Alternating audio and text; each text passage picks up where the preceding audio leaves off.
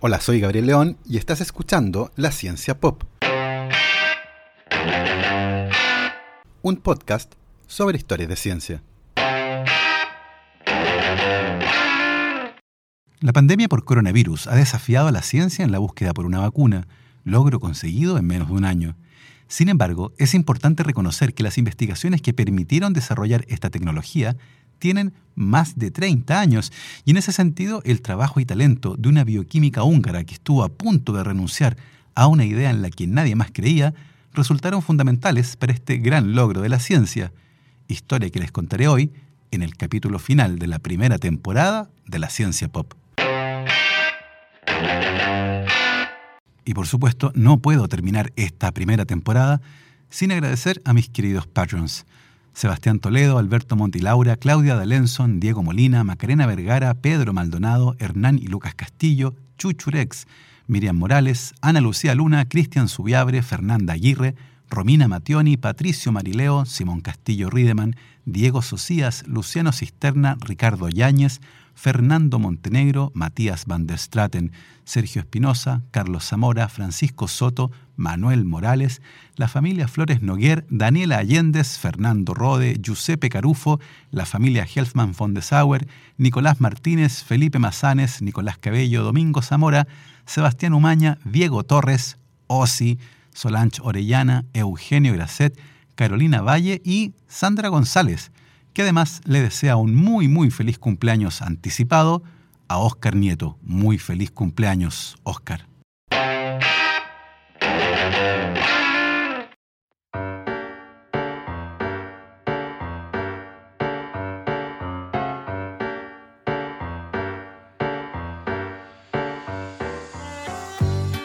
Katalin Kariko nació el 17 de enero de 1955 en Hungría en un pueblo de nombre impronunciable, que tiene ocho consonantes, apenas cuatro vocales y tres tildes.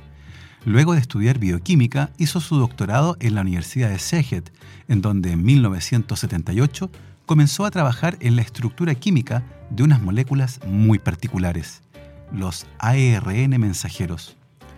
Nuestro cuerpo funciona gracias a la acción de miles de proteínas diferentes, las que tienen distintos roles. Hay proteínas estructurales, como las que forman el pelo o las uñas, llamadas queratinas. Existen proteínas que tienen propiedades especiales, como las que forman nuestros músculos y pueden moverse. Estas proteínas motoras, llamadas miocinas, son fundamentales para explicar la capacidad contráctil de nuestros músculos.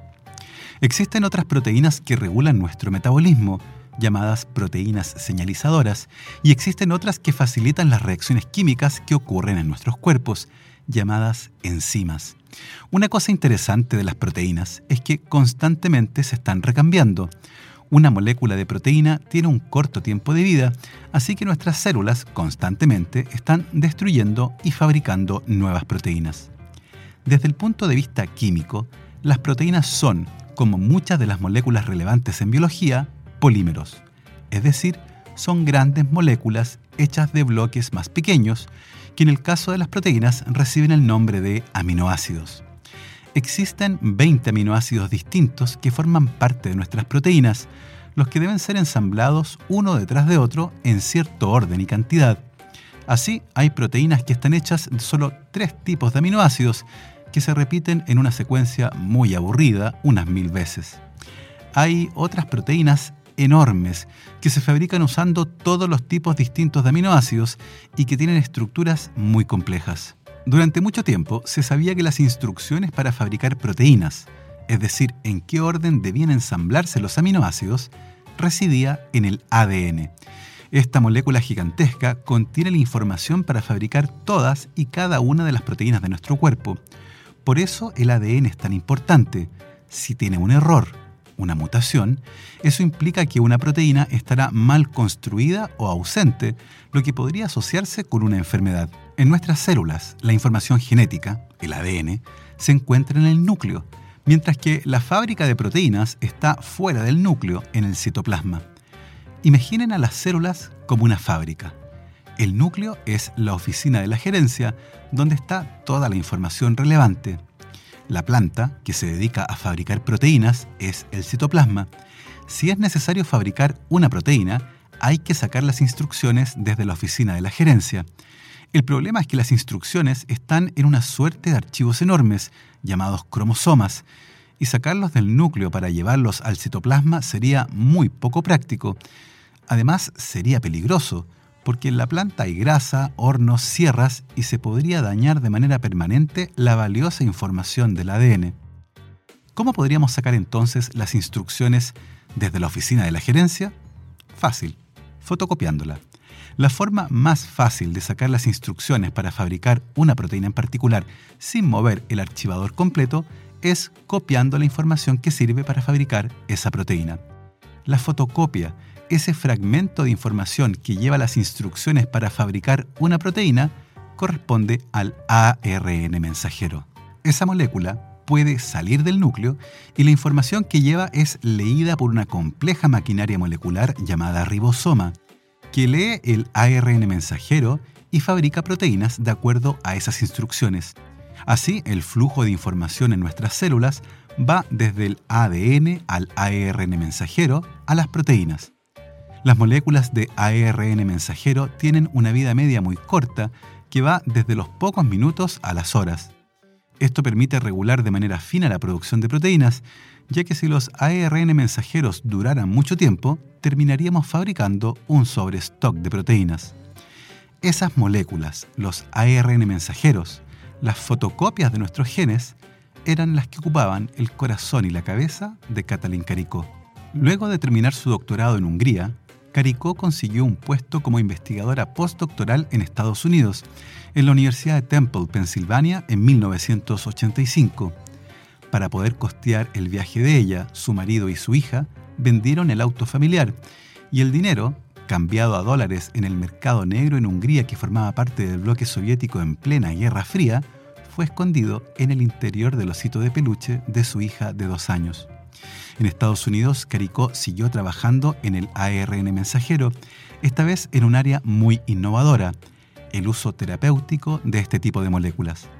Entre 1985 y 1988, Caricó participó como investigadora en un novedoso ensayo clínico para tratar a pacientes con SIDA con una molécula de ARN especial.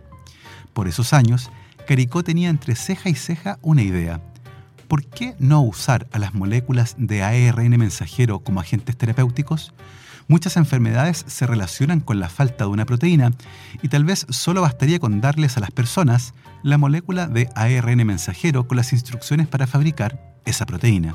Por esa época, todo el mundo hablaba de la terapia génica, la idea de poder incorporar información genética nueva dentro de nuestro genoma. De esta forma se podrían curar enfermedades genéticas dándole a los pacientes una copia sana del gen defectuoso. Sin embargo, Caricó pensaba que los ARN mensajeros eran más versátiles y ofrecían una plataforma más sencilla para realizar aproximaciones terapéuticas. El año 1990, un artículo publicado en la revista Science mostraba que era posible hacerlo. Un ARN mensajero inyectado directamente en los músculos de un ratón podía ser usado por las células para producir una proteína en particular. Para ese experimento, los investigadores introdujeron las instrucciones para que los ratones fabricaran una proteína fluorescente. De esta forma, era muy fácil saber si el experimento había funcionado. Los músculos del ratón se volvían fluorescentes.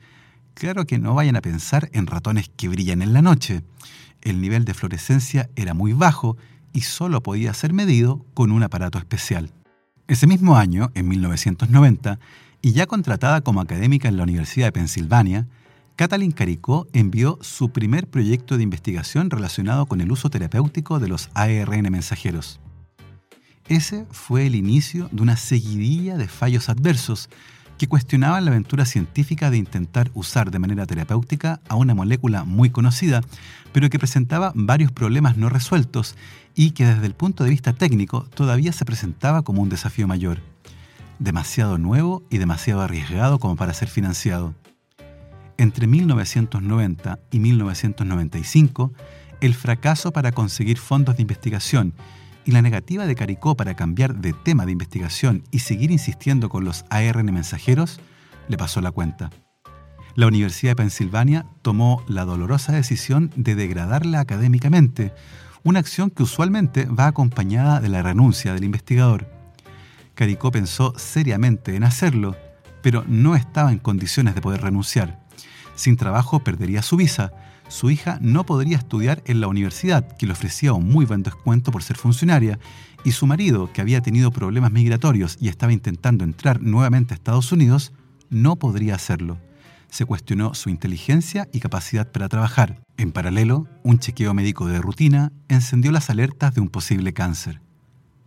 Oscuridad total. Caricó decidió que no se rendiría. Tenía un laboratorio y solo necesitaba mejores experimentos, mejor evidencia para lograr el apoyo a sus ideas. En 1998, el doctor Drew Weissman fue contratado por la Universidad de Pensilvania. Llevaba poco tiempo ahí cuando fue a sacar unas fotocopias y se encontró en la máquina Xerox con la mujer que trabajaba con la versión biológica de las fotocopias. Carico y Weissman comenzaron a conversar y ella le contó que podía fabricar literalmente cualquier tipo de ARN mensajero. Weissman, que estaba interesado en desarrollar una vacuna contra el VIH, le propuso que trabajaran juntos. En los cinco años siguientes, el trabajo conjunto y los desafíos técnicos que enfrentaron les permitieron realizar un descubrimiento fundamental que cambió para siempre la forma en la que los ARN mensajeros usaban y que terminó siendo el punto de partida para la primera vacuna contra el SARS-CoV-2, la vacuna desarrollada en menor tiempo en el mundo, pero que tiene una historia de investigación previa muy anterior al descubrimiento del virus. Una de las cosas interesantes y que dificultaba el uso de los ARN mensajeros sintéticos es que, por alguna razón, generaban una respuesta inmune inflamatoria. De alguna forma, las moléculas de ARN mensajeros sintéticas eran detectadas por nuestro sistema inmune como si fueran un agente patógeno. En enero del año 2004, Caricó y Weissman publicaron un estudio que mostraba que un ARN mensajero sintetizado en el laboratorio era detectado por un componente específico del sistema inmune llamado receptor de tipo TOL3 o TLR3 por sus siglas en inglés. Que el sistema inmune detectara un ARN mensajero y respondiera a él como si fuera un patógeno parecía poco lógico, porque después de todo esas moléculas son producidas todo el tiempo por nuestras células y claramente no estamos respondiendo a ellas, porque de lo contrario tendríamos todos graves enfermedades autoinmunes. Sin embargo, sí tiene sentido que el sistema inmune reconozca al ARN derivado de bacterias o virus. El gran problema con esto es que el ARN está constituido por el mismo tipo de bloques fundamentales, independiente si se trata de un virus, una bacteria o una célula animal. Así, como las proteínas son polímeros que están formados por aminoácidos, el ARN y también el ADN es un polímero que está formado por nucleótidos. En el caso del ADN, esos nucleótidos son nombrados coloquialmente como G, A, C y T, y en el caso del ARN como G, A, C y U. Para intentar entender estas diferencias, los investigadores dejaron de usar ARNs mensajeros sintéticos y comenzaron a estudiar lo que ocurría con ARNs de fuentes naturales, derivados de bacterias o animales. En abril del mismo año 2004, Caricó y Weissman publicaron un estudio que mostraba que el ARN bacteriano, pero no el de animales, era el que inducía una respuesta inmune inflamatoria lo interesante de esto es que los ARN mensajeros sintéticos usualmente son fabricados de manera tal que se parecen más a los de origen bacteriano que animal. De hecho, en el mismo estudio demostraron que un ARN mensajero sintético produce una respuesta inmune inflamatoria que puede ser eliminada si a ese ARN mensajero se le agregan las estructuras típicas de los ARNs de animales. Los resultados tenían sentido y explicaban por qué nuestro sistema inmune no nos ataca. Millones de años de evolución le habían permitido a nuestro sistema diferenciar de manera muy fina entre un ARN de origen propio que otro derivado de un virus o una bacteria. Finalmente, en agosto del 2005, Caricó y Weissman publicaron el que probablemente es el artículo más importante de sus carreras, el artículo que permitió generar una revolución y que muy probablemente les hará ganadores del premio Nobel en el futuro cercano. Pero esa historia se las contaré después de esta pausa. ¿Ah? ¿Cómo? ¿Perdón? ¿Qué cosa? ¿Te cuesta mantener conversaciones en espacios ruidosos? Así es la vida de muchas personas que experimentan pérdida auditiva. El uso de audífonos permite a estas personas volver a escuchar sonidos que habían olvidado y les permite comunicarse de mejor manera, generando una mejora significativa en su calidad de vida. Si ves televisión con el volumen muy alto o te cuesta conversar en ambientes con ruido, tal vez estés experimentando pérdida auditiva. En Más Audio cuentan con la tecnología más avanzada y los más cómodos y modernos audífonos de origen alemán, con los mejores precios del mercado, tecnología de punta y un servicio de primer nivel, en Más Audio te pueden ayudar a ti o a un familiar a volver a escuchar sonidos que ya no escuchas. Para más información, visita la página www.masaudio.cl o escribe al correo quiero También puedes visitar sus páginas en Facebook o su tienda online en tienda.masaudio.cl y si mencionas a la ciencia pop, te darán un 5% de descuento en la compra de audífonos. No te lo pierdas.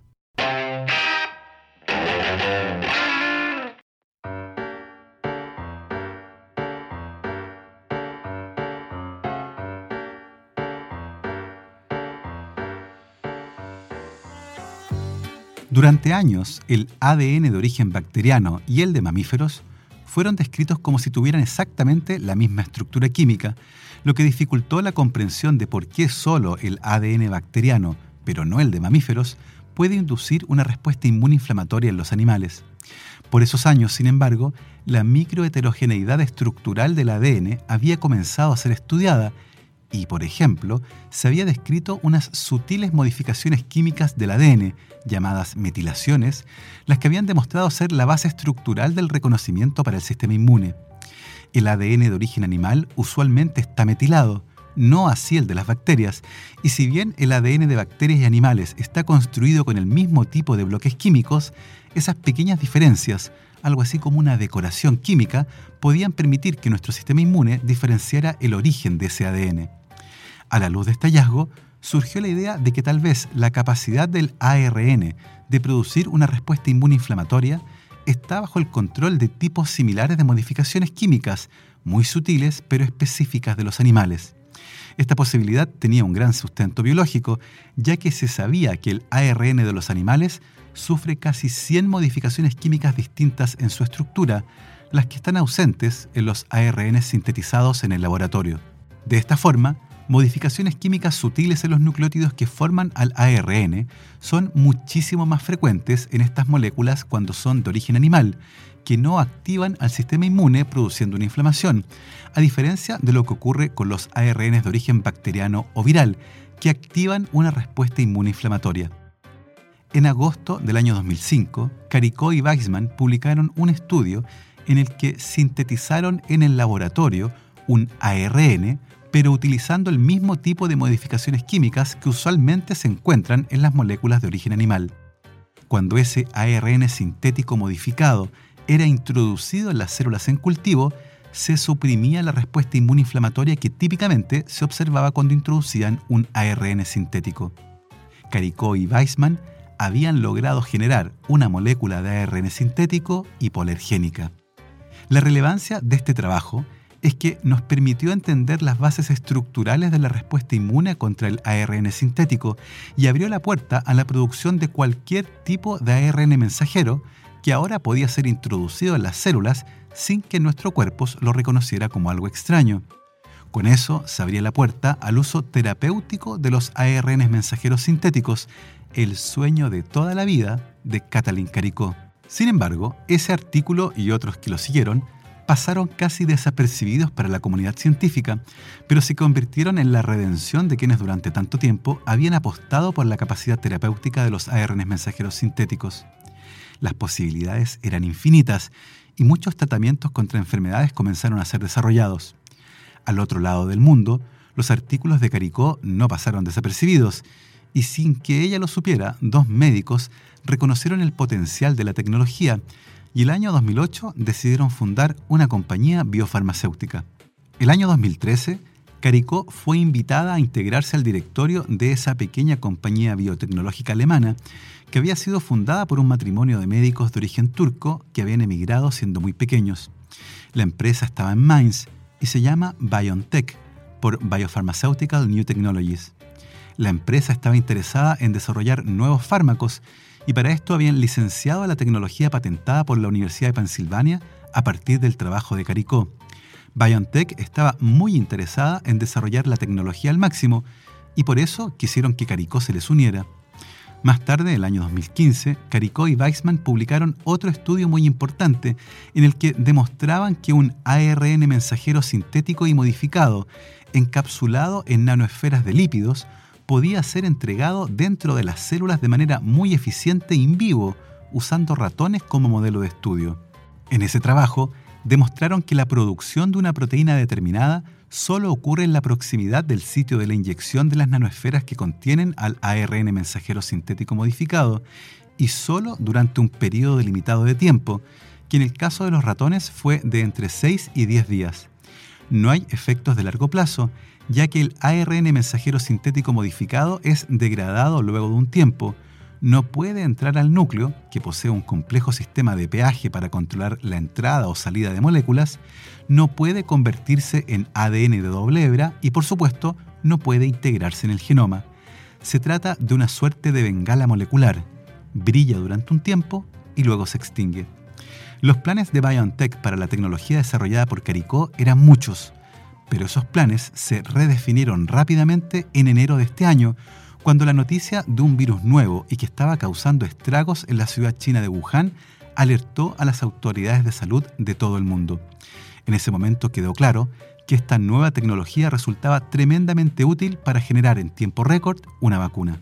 Los sistemas tradicionales de vacunas basados en virus inactivos requieren mucho tiempo, son tremendamente costosos y tecnológicamente desafiantes. Esos sistemas para fabricar vacunas y que son muy tradicionales consisten en aislar y crecer el virus en algún sistema adecuado, como huevos de gallina embrionados o células en cultivo, para luego inactivarlo de alguna forma. El proceso, muy lento y carísimo, permite obtener un virus que es incapaz de producir una enfermedad, pero al inyectarlo como una vacuna, las proteínas de ese virus son reconocidas como un agente extraño y activan una respuesta inmune aguda que luego va seguida de una respuesta inmune de memoria que es de largo plazo. Si luego de vacunarnos nos encontramos con ese virus, el sistema inmune ya tendrá todo listo para atacarlo. Una tecnología más nueva es la de vacunas basadas en subunidades, tecnología que consiste en inyectar fragmentos de proteínas virales que han sido sintetizadas en el laboratorio. Esa plataforma también resulta muy costosa y tecnológicamente compleja de implementar. Sin embargo, la síntesis de ARN es una tecnología sencilla y desde el año 2002, cuando el SARS emergió en Cantón, los científicos habían aprendido que la proteína spike de ese coronavirus tenía un rol fundamental. Cuando se confirmó que la epidemia que comenzó en Wuhan en diciembre del 2019 era causada por un coronavirus relacionado, quedó muy claro que esa proteína era un excelente blanco para fabricar una vacuna. Se trata de una proteína esencial para que el virus entre a nuestras células, lo que quiere decir que está sometida a una enorme presión selectiva. Si cambia mucho a través de mutaciones, el virus pierde la capacidad de entrar a nuestras células. Además, se trata de una proteína que está en la superficie del virus y por lo tanto puede ser fácilmente reconocida por la maquinaria del sistema inmune. La vacuna desarrollada por BioNTech con el apoyo de la gigante farmacéutica Pfizer, que posee las instalaciones para fabricar en grandes volúmenes la vacuna, consiste en una suspensión de nanoesferas de lípidos que en su interior contiene moléculas de ARN mensajero sintético modificado y que lleva las instrucciones para que nuestras propias células fabriquen a la proteína spike del coronavirus. Debido a su naturaleza química, los ARN mensajeros son muy inestables y por esa razón la vacuna debe conservarse a 70 grados bajo cero. De lo contrario, el ARN mensajero es degradado y la vacuna no serviría. Cuando se inyecta la vacuna, las nanoesferas de lípidos se unen a la superficie de las células en las inmediaciones del sitio del pinchazo, que corresponde al músculo deltoides del brazo. Al unirse la nanoesfera a la membrana de las células, el ARN mensajero es liberado en el citoplasma en donde es reconocido como un ARN mensajero más y es utilizado por los ribosomas para fabricar una proteína, siguiendo las instrucciones del ARN. Las instrucciones corresponden a las de la proteína spike del SARS-CoV-2, que termina en la superficie de nuestras células, las que se verán igual a como se ve una célula infectada de manera natural por el coronavirus. Nuestro sistema inmune reconocerá a esa célula como infectada, ya que despliega a una proteína viral en la superficie, que es exactamente lo mismo que ocurre en la infección natural con el virus.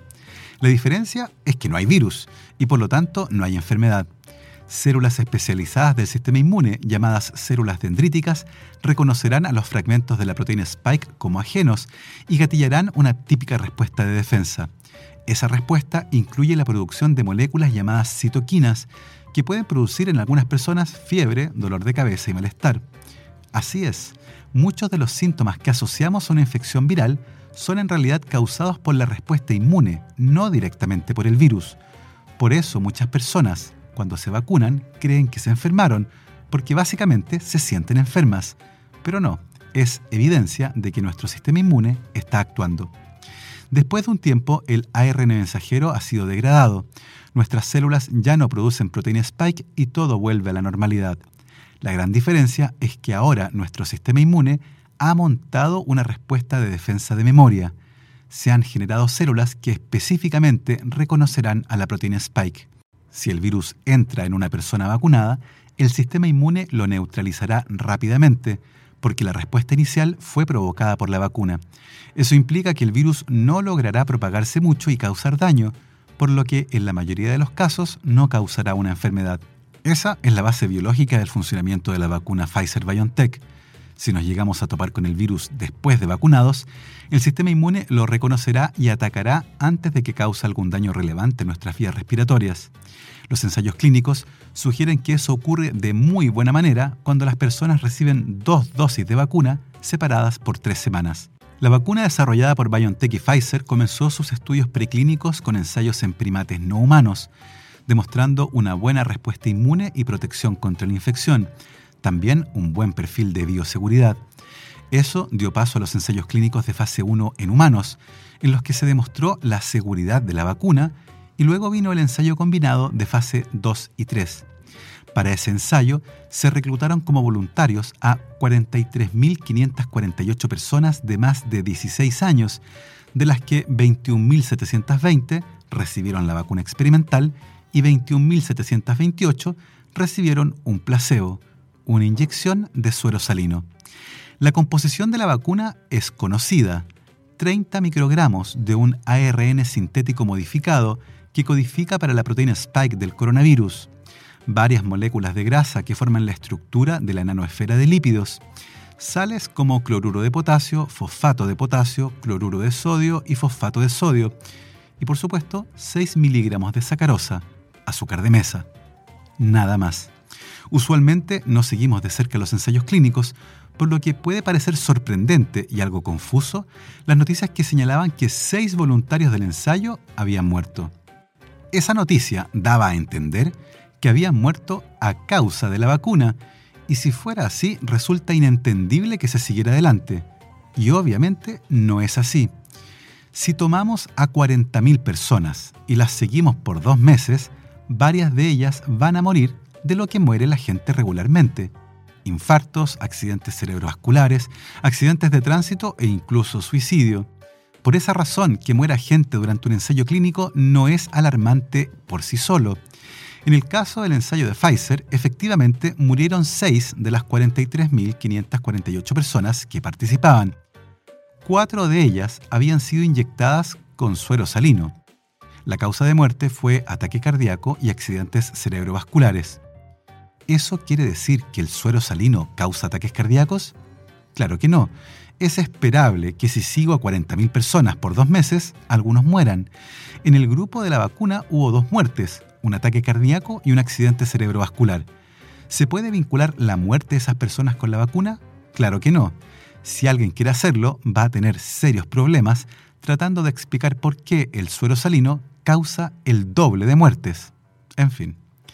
El dato más interesante del ensayo es que 112 días después de aplicarse la primera dosis de vacuna o placebo, hubo en total 180 casos confirmados de COVID-19 entre los 43.548 voluntarios. De esos 180 casos, 171 ocurrieron en el grupo que recibió el suero salino y solo 9 entre quienes recibieron la vacuna.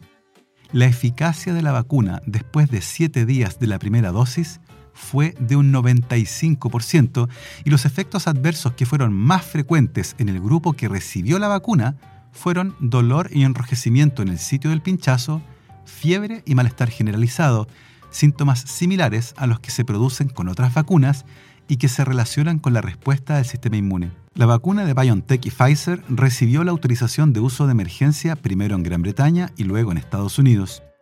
El miércoles 16 de diciembre, un panel de expertos externos del Instituto de Salud Pública de Chile, analizando la evidencia científica disponible, también autorizó el uso de emergencia de la vacuna, algo contemplado en el artículo 99 del Código Sanitario chileno. Es interesante constatar que si bien la vacuna fue desarrollada en menos de un año, la investigación previa se remonta al año 1990, 30 años atrás, cuando por primera vez se inyectó un ARN mensajero en el músculo cuádriceps de un ratón. Ese ARN permitió por primera vez demostrar que se trataba de una idea viable. Sin embargo, fue la visión y trabajo de la científica húngara Katalin Karikó lo que permitió desarrollar esta tecnología. Así que ya lo saben, en este caso también son 30 años. Bueno, y así hemos llegado al final del episodio 42, el último de la primera temporada de este podcast. Ha sido un viaje fantástico durante este año tan extraño, curioso y que de seguro no olvidaremos. Quiero reiterar nuevamente mis sinceros agradecimientos a todos los que escuchen este podcast en todos los lugares del mundo y por supuesto a todos los que aportan a través de Patreon para mantener este proyecto en marcha. Proyecto que no se acaba, pero ciertamente que necesita un descanso, un receso, algo para refrescar la cabeza y volver con todo en marzo del 2021, con nuevas historias y por supuesto estaré conversando con todos ustedes para buscar nuevos temas y eventualmente sugerencias acerca de cómo hacer este podcast aún mejor de lo que resultó durante esta primera temporada. Por mi parte, ha sido un placer poder acompañarlos cada viernes de este extraño y curioso año 2020. Lo dejamos hasta aquí y como siempre me despido con mi saludo habitual. Lávense las manos, usen bien su mascarilla y que la ciencia los acompañe.